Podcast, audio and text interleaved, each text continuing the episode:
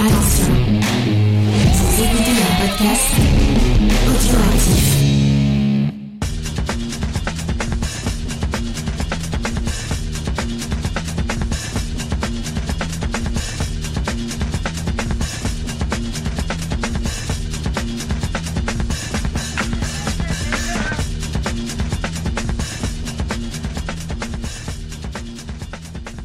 Salut à tous, je suis Spike et bienvenue dans les chroniques audio des réfracteurs.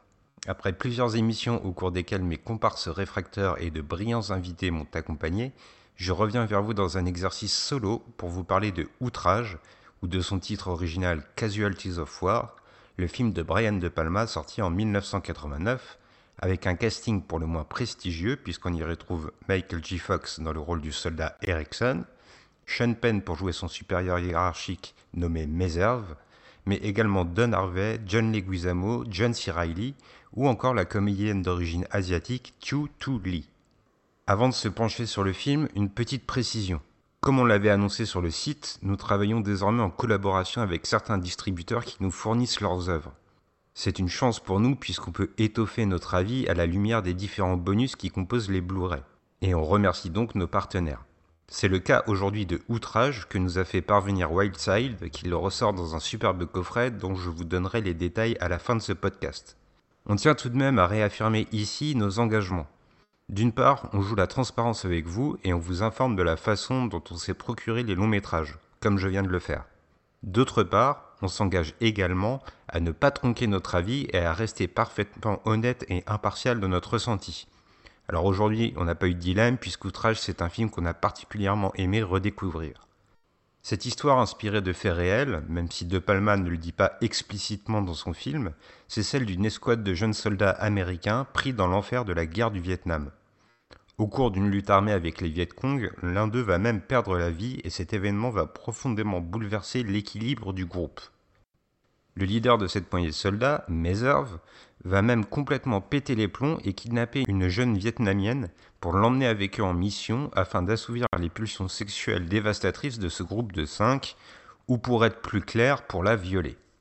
Seul le soldat Erickson se refuse à cet acte funeste, mais il va se retrouver isolé dans sa prise de position et confronté à un dilemme, celui de dénoncer les agissements de ses frères d'armes alors qu'il doit la vie à Meserve. Outrage est donc un film particulièrement dur qu'on ne peut décemment pas recommander aux âmes sensibles, mais pour les autres, le propos de Brian De Palma se révèle aussi profond qu'effroyable. Avant tout, plantons le décor et interrogeons-nous sur comment De Palma va représenter le Vietnam, même si le film a été tourné en Thaïlande à l'instar de Voyage au bout de l'enfer, quelques années auparavant. Le réalisateur semble osciller en permanence entre la jungle luxuriante, mais synonyme de danger, le plus souvent caché, mais il va également proposer des moments plus brefs où la Terre semble dévastée, brûlée par le napalm et les soldats l'arpentent comme des spectres. Le contraste est efficace et il apporte une dose de narration par l'image. Dans le style, on retrouve du pur de Palma. On note par exemple quelques plans en vue subjective que l'auteur adore, ou bien ce qu'on appelle une demi-bonnette, c'est-à-dire le fait de délimiter clairement l'image en deux, avec une mise au point parfaite sur les éléments au premier et au second plan, ce qui donne l'impression étrange que l'action la plus éloignée envahit l'écran. Mais attardons-nous sur une séquence bien particulière, elle aussi caractéristique de Brian De Palma, celle où Meserve sauve la vie d'Erickson, dans la première partie du film.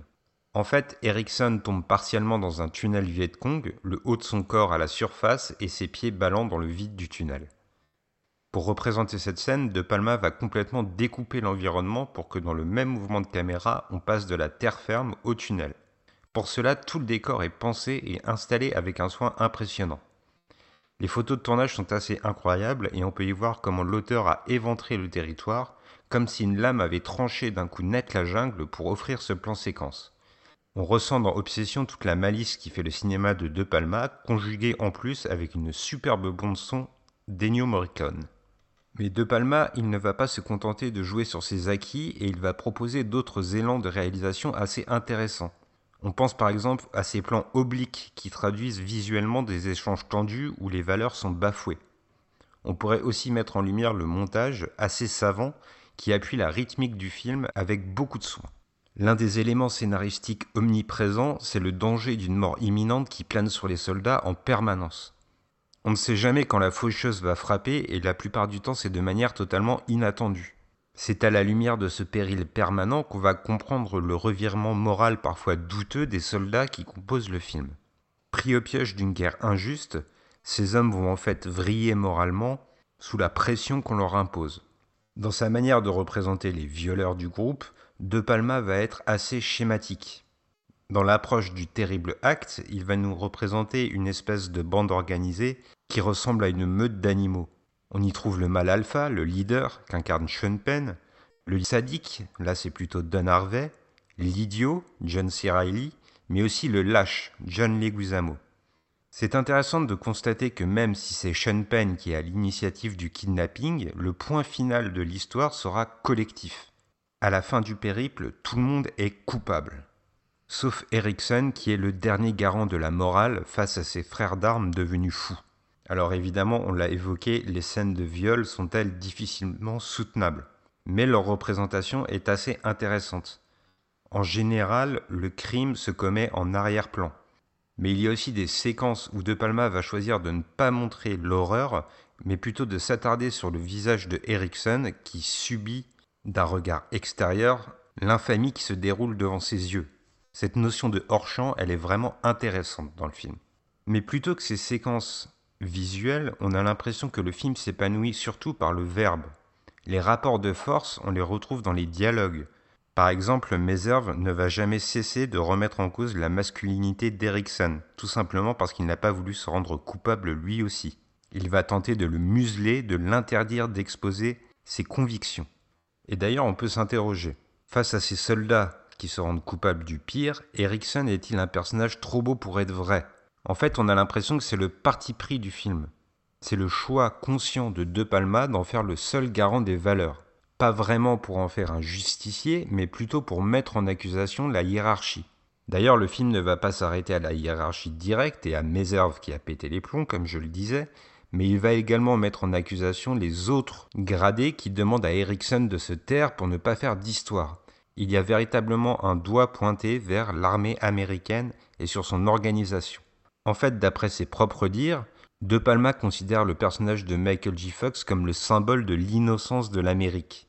C'est un personnage lisse, positif, qui va être plongé dans un enfer. Toujours dans les bonus du Blu-ray, Michael J. Fox va aller encore plus loin.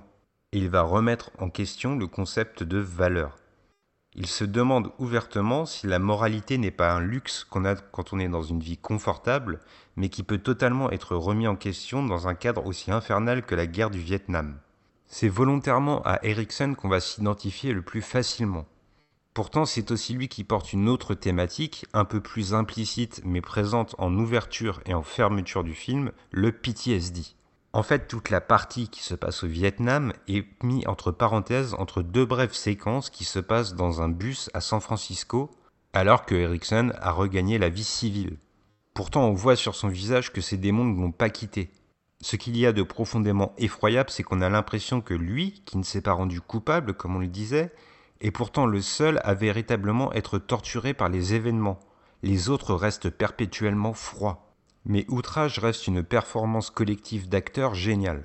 Tous les noms prestigieux qu'on a mentionnés un peu plus tôt ne sont à ce moment de leur carrière finalement qu'à leur début. Certes, Michael J. Fox et Sean Penn sont assez connus, mais ils sont encore très jeunes. Tout ce casting il va passer par un entraînement militaire intense pour offrir une vraie authenticité au long métrage. Par ailleurs, Brian De Palma confie que Sean Penn et Michael J. Fox, lors du tournage, ne s'adressaient quasiment pas la parole pour garder une espèce de froideur dans leurs échanges devant la caméra. Là encore, le mot juste semble authenticité. Dans son scénario, le film va aussi beaucoup jouer autour des symboles de l'Amérique.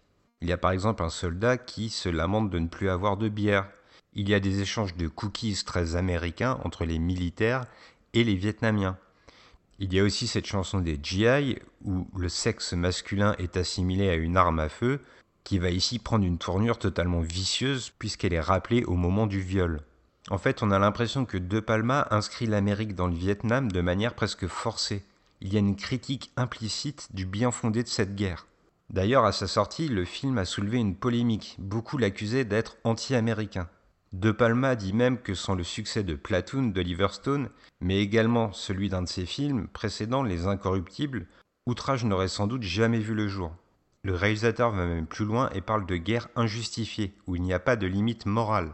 D'ailleurs, quelques années plus tôt, pendant le conflit vietnamien, De Palma a tout fait pour être réformé, simulant notamment des réactions allergiques. On comprend que pour l'auteur, la guerre du Vietnam pose des problèmes idéologiques profonds et il les expose parfaitement à l'écran. Que ce soit dans la rébellion d'Erickson ou dans des éléments plus discrets, comme les journaux qui font les gros titres sur la démission de Nixon dans les scènes de bus qu'on a évoquées plus tôt, on a l'impression que De Palma se fait le chroniqueur d'un moment où l'Amérique bascule, où elle comprend que son implication en Asie n'a pas de réelle raison justifiée. Pendant tout le film, et c'est peut-être la chose la plus marquante dans Outrage, on verra des soldats qui n'ont pas conscience de pourquoi ils sont là, et c'est peut-être aussi cela qui les pousse à l'irréparable. Il y a une forme d'impunité qui plane sur le film, mais qui, de notre point de vue de spectateur, se révèle détestable. Alors comme je vous l'ai dit, c'est Wildside qui ressort Outrage dans une série limitée à 2500 exemplaires, donc dépêchez-vous si vous voulez découvrir le film. Un coffret collector dans lequel on peut découvrir la version Director's Cut du film avec 10 minutes supplémentaires, mais également un entretien avec Eric Schwab, le réalisateur de la seconde équipe, des images d'archives exclusives, un making-of de 30 minutes ou encore un entretien avec Michael J. Fox, mais peut-être et surtout un livre de 200 pages écrit par Nathan Rera et illustré de photos et d'archives elles aussi très rares. Pour conclure, on donne une note au film comme d'habitude et ce sera un 8 coup de cœur pour ce film dur, violent, mais intelligent dans l'accusation qu'il porte envers l'organisation militaire américaine. Je vous remercie de m'avoir écouté, on se retrouve très vite soit sur le site pour des articles écrits ou pour un prochain podcast. Et comme d'habitude on vous fait des bisous, cette fois-ci ce sera des bisous depuis la jungle vietnamienne.